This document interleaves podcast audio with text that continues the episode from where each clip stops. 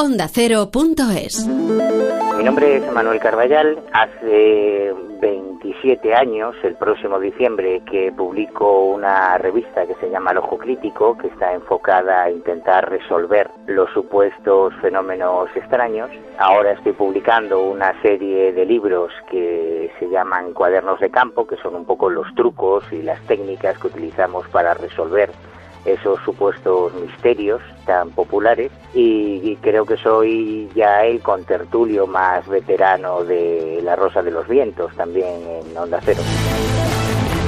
Si te gustó Matrix pero dijiste, esto es imposible que pase, toma la pastilla roja. Un podcast de ciencia ficción, cine y futuro. Dirigido por Andrés Moraleda. ¿Cuál es tu relación o dónde empieza tu relación con el mundo de la ufología, de, los ovnis o, tu interés en este caso? La verdad es que yo empecé interesándome desde muy, muy, muy joven por otros aspectos del mundo de las anomalías, por los fenómenos paranormales, la criptozoología, los milagros sobre todo, porque yo inicialmente estudié teología y después criminología, especializándome en la criminalidad asociada a las creencias religiosas, sectas, fraudes, estafas esotéricas, suicidios, este tipo de cosas. Pero en la madrugada del 23 al 24 de junio de 1987, en compañía de mi compañero de aventuras, Javier Sierra, el, premio Planeta de hace un par de años, tuvimos una experiencia en la montaña de Montserrat, en Barcelona, con un fenómeno aéreo que todavía a fecha de hoy ni Javier ni yo somos capaces de explicar y eso es lo que marcó un antes y un después y a partir de ese momento focalizó especialmente mi interés dentro del campo de las anomalías, por eso que llamamos el fenómeno OVNI.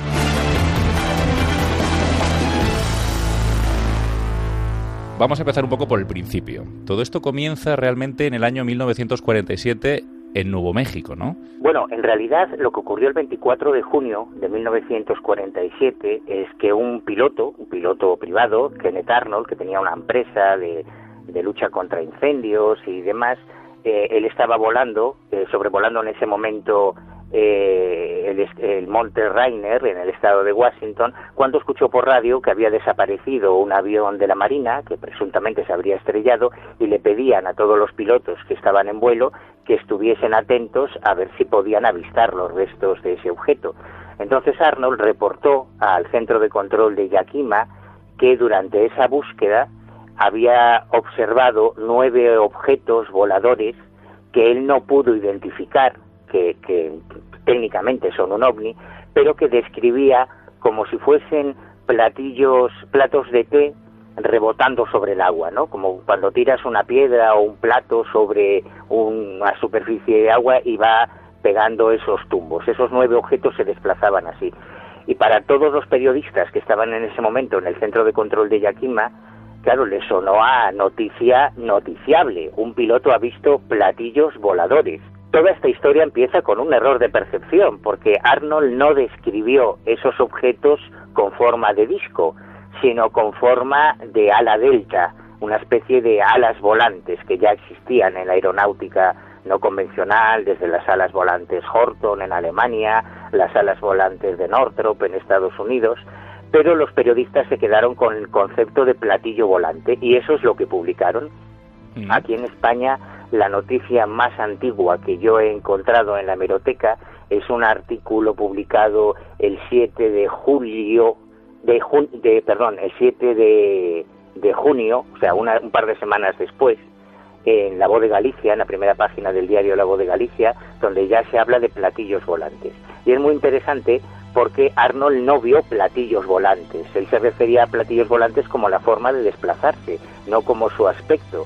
Pero a partir de ahí nació un fenómeno social, un mito, que es el de los platillos voladores, que unos años después, con el proyecto Libro Azul de la Fuerza Aérea Norteamericana, cambiaría la denominación de platillos volantes a la de objetos volantes no identificados, a la de ovnis, que es como los conocemos actualmente. Esa querencia ¿no? por informar de platillos volantes por parte de la prensa en aquel momento en Roswell y también en España dos semanas después, como hablas de La Voz de Galicia, quizás viene un poco inducida por eh, la ciencia ficción, por el cine, el cine fantástico, que bueno, que teníamos ganas ¿no? de, de ver eso también en la realidad, quizás.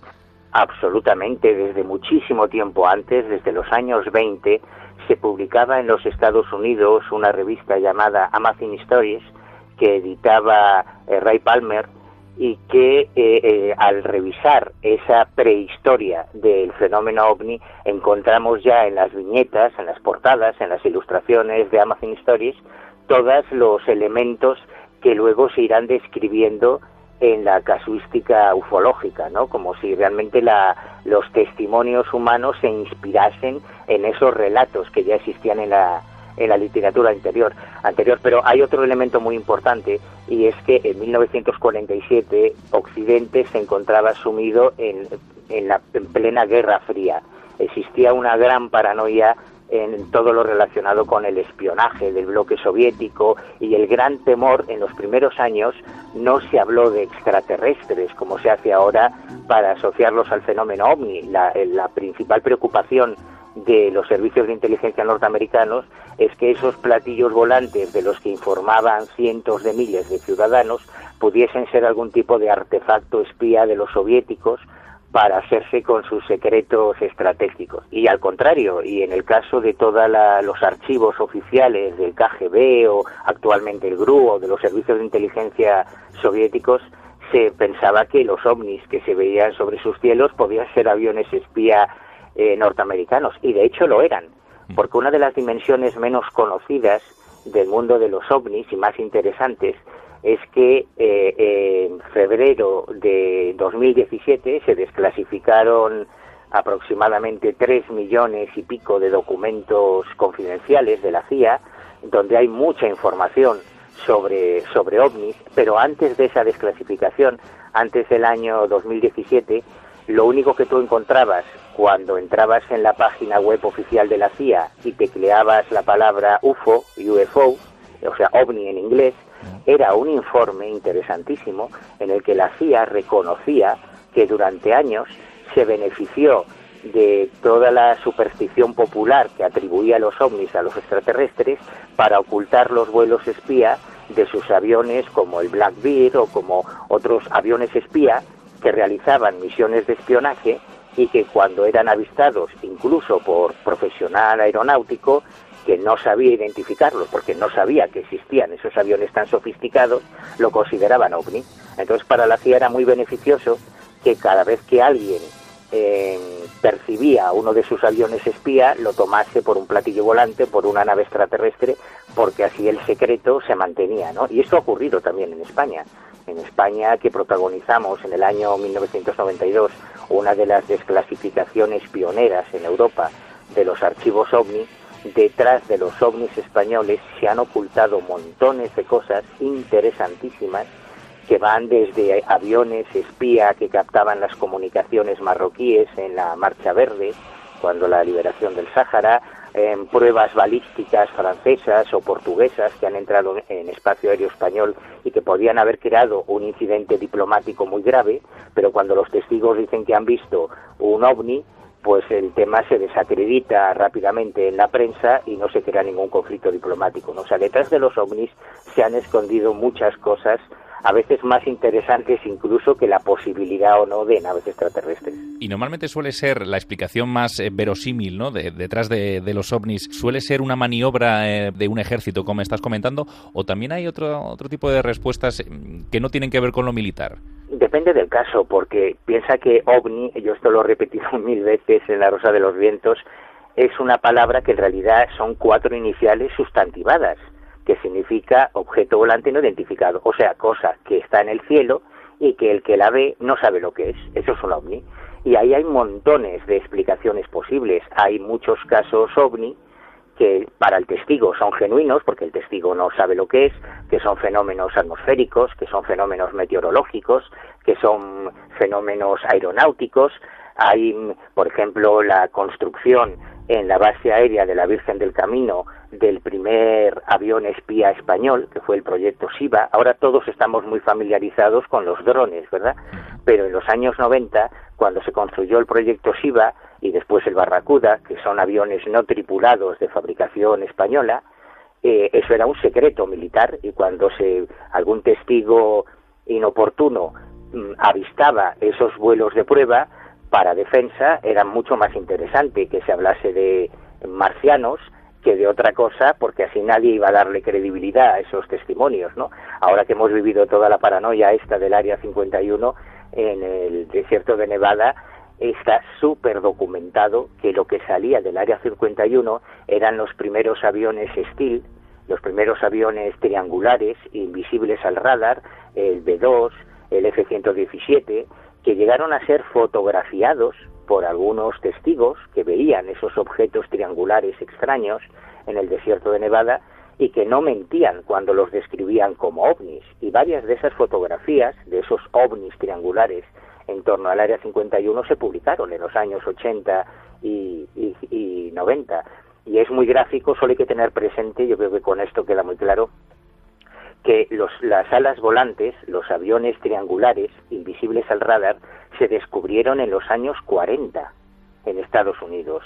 Fue John Northrop el primer ingeniero en construir alas volantes de aspecto triangular que eludían los sistemas de radar. Pero eso se mantuvo en secreto durante 40 años y hasta 1988 la Fuerza Aérea Norteamericana no reveló públicamente que existían los aviones Steel. Fue cuando se presentó el, bombardero B-2, que fue el primero de esta serie. Si durante 40 años ya existía una tecnología que se ocultaba a la opinión pública, pues imaginémonos qué es lo que se va a dar a conocer en el año 2049 y probablemente eso ya existe actualmente y quizá es una de las cosas, de las muchas cosas que se confunden con ovnis. Quedando tan claro, como me estás comentando, lo que hay detrás ¿no? de los fenómenos ovni, ya sean eh, fenómenos atmosféricos, maniobras militares, aviones espía, ese avistamiento que me comentabas antes, ¿no? en, eh, Montserrat, junto con Javier mm. Sierra, ¿tú has llegado a, descubrir lo que había detrás de, de, aquel, aquella experiencia? No, y la verdad es que es algo frustrante, yo todavía lo no hace mucho con Javier, llevamos toda la vida impactados emocionalmente por aquella experiencia que tampoco es muy extraordinaria porque la inmensa mayoría, yo creo que prácticamente todos los investigadores ovni, todos los ufólogos, coinciden en que entre el 95 y el 98% de los casos, del universo total de casos ovni, tienen una explicación convencional. Otra cosa es que quieras descubrirla, ¿no? Pero cuando realmente eh, te pones a trabajar en, un caso e intentas encontrar la explicación, mm, ya te digo, aproximadamente en torno a un 95% de los casos encontramos esa posible explicación. Por eso lo llamamos anomalías o fenómenos paranormales, porque si no serían normales. Pero siempre queda un reducto de casos, que puede ser en torno al 5, el 2%, eh, de los que tienes mucha información pero no hay manera de encontrar una explicación. Yo la semana pasada, sin ir más lejos, hace, hace exactamente una semana, encuestaba un caso de un piloto español, un piloto en activo, que hace muy poco tiempo tuvo un encuentro con un fenómeno absolutamente desconcertante en pleno vuelo, tanto él como su copiloto como su mecánico de vuelo presenciaron ese un objeto esférico enorme, enorme, que ocupaba toda la carlinga, toda la ventanilla de, la cabina del avión, eh, que se movía en su misma trayectoria, que pudieron avistar durante un minuto y que luego desapareció de una forma muy extraña. Y estos casos de, de, alta credibilidad, los casos protagonizados por pilotos, por controladores aéreos, por radaristas, cuando el objeto es detectado en un radar, eh, forman parte de ese reducto de casos que llamamos de alta extrañeza, en los que por mucho que te esfuerces resulta muy difícil encontrar una explicación convencional y es un poco lo que te permite mantener la esperanza de que además de fenómenos meteorológicos, fenómenos naturales, fenómenos biológicos incluso, fenómenos aeronáuticos, hay un reducto de casos que no resultan fáciles de explicar. Yo no sé si tú eres muy aficionado al cine, a la televisión, eh, si tú crees, eh, en este caso ya nos ponemos un poco más en, el plano de lo imaginativo, en caso de que llegase un, platillo volante, si tú tienes una película que digas, oye, mira, esta quizás ha acertado un poco con lo que sería ¿no? Eh, la realidad en el caso de que llegase aquí un, platillo volante de los extraterrestres. Yo creo que no, por una razón muy sencilla, porque hemos humanizado a los extraterrestres. O sea, Actualmente no hay ningún astrónomo serio y ningún exobiólogo serio que dude de que exista vida extraterrestre en otras partes del universo. De hecho, se están desembolsando miles de millones de dólares en China, en, Rusia, en Estados Unidos, en la búsqueda de vida extraterrestre, porque todos están convencidos de que hay vida extraterrestre y muy probablemente hay vida extraterrestre inteligente se están desarrollando un montón de sistemas para intentar contactar con ellos a través de señales de radio, a, través del rastreo de un montón de, de fenómenos astronómicos. Pero si realmente existe una civilización alienígena, tiene que estar fuera de nuestro sistema solar, porque nuestro sistema solar sí lo conocemos relativamente bien, ¿no? Y si nos vamos fuera, ya tenemos que ponernos mínimo a una distancia de cuatro años luz y medio para poder contactar con una supuesta civilización extraterrestre. Cada vez están apareciendo más planetas extrasolares, planetas, esto era algo que hace 10, 15 años se dudaba de que existiesen otros planetas como la Tierra. Ahora ya sabemos que hay muchísimos, que hay más de 2.000 planetas en franjas de habitabilidad de sus respectivas estrellas que podrían albergar vida. Pero el problema es astronáutico, o sea, una nave que pueda superar la velocidad de la luz, y no hay otra manera de cruzar esas distancias intergalácticas, ¿no? Mm. Tiene que tener una tecnología tan extraordinaria que no encaja con la casuística ovni. O sea, la mayoría de los ufólogos te dirían que las pruebas que tenemos de las visitas extraterrestres son que hay casos de aterrizaje, cierto. Yo yo he visitado muchos casos de supuestos aterrizajes de ovni donde ves un pasto chamuscado donde se ha posado el objeto. Pero claro, un pasto chamuscado implica que hay un motor a combustión. Hmm. Y con un motor a combustión no superas la velocidad de la luz. Si nosotros desde los años 40 tenemos ya una tecnología para facilitar la invisibilidad al radar, que los ovnis aparezcan detectados en radar no parece una evidencia de que sean extraterrestres todos los alienígenas o la inmensa mayoría de los extraterrestres que recogemos en la casuística de encuentros con humanoides tienen un aspecto pues eso, muy humanoide, ¿no? Con una cabeza, dos brazos, dos piernas, y no hay ninguna razón para que la vida haya evolucionado en otras partes del universo igual que aquí. En unos planetas en que haya una densidad diferente, una atmósfera diferente, una gravedad diferente, esas formas de vida pueden parecerse tanto a los humanos como un huevo una castaña, ¿no? O sea, hemos humanizado mucho tanto en, la casústica ufológica como en el cine de ciencia ficción, hemos humanizado demasiado quizá a los extraterrestres y, y a lo mejor mm, si realmente algún día, que yo estoy seguro que algún día contactaremos con otras formas de vida no humana, probablemente no tienen nada que ver con lo que nos hemos imaginado ni los ufólogos ni los guionistas de Hollywood. Eh, yo no sé si has visto una película que se llama La Llegada, eh, hace relativamente poco. Yo ahí sí que creo que es un poco quizás lo más probable en el caso de que, de que lleguen unas formas que son completamente distintas. El primer acercamiento sobre todo tiene que ser por parte de los lingüistas, ¿no? En vez de mandar allí a los soldados habrá que entenderse primero para ver qué, qué es lo que quieren.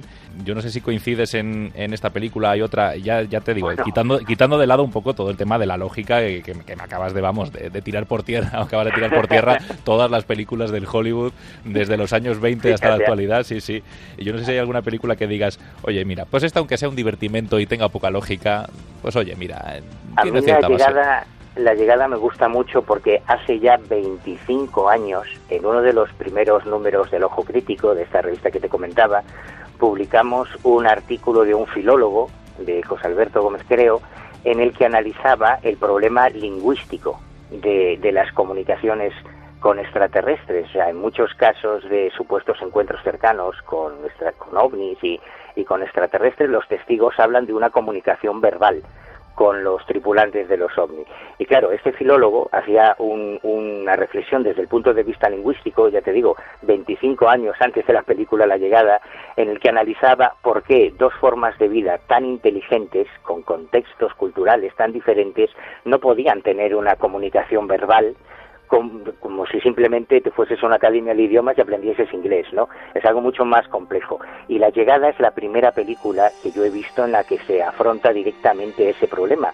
Hay que buscar una, bueno, ya en Encuentros en la tercera fase, que además es una película muy bien asesorada, porque en Encuentros en la tercera fase Steven Spielberg contó con, con asesoría del doctor Josepane Heineck, que era un astrónomo que había sido fichado como asesor por la Fuerza Aérea Norteamericana en el proyecto Libro Azul, que además acaba de, dar pie a una serie eh, titulada así, Proyecto Blue Book, que son las aventuras del doctor Heineck. Y Heineck incluso hace un cameo en la escena final cuando los extraterrestres contactan, por fin aterrizan en la montaña del diablo y se produce ese anhelado contacto, uno de los científicos que aparece en primer plano es el mismísimo Heineck, haciendo un cameo en la película, y otro de los personajes, el que interpreta François Truffaut, está basado en otro científico, el astrofísico Jacques Vallée, que es hoy por hoy se considera el principal ufólogo del mundo, ¿no?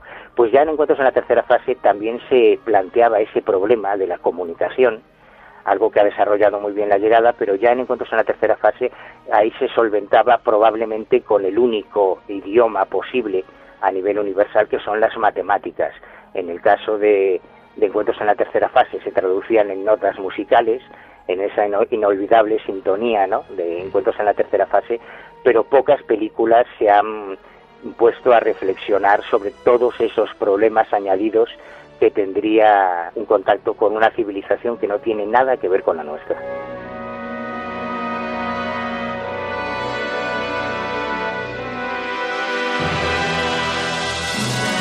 Toma la pastilla roja. Andrés Moraleda. Onda Cero.es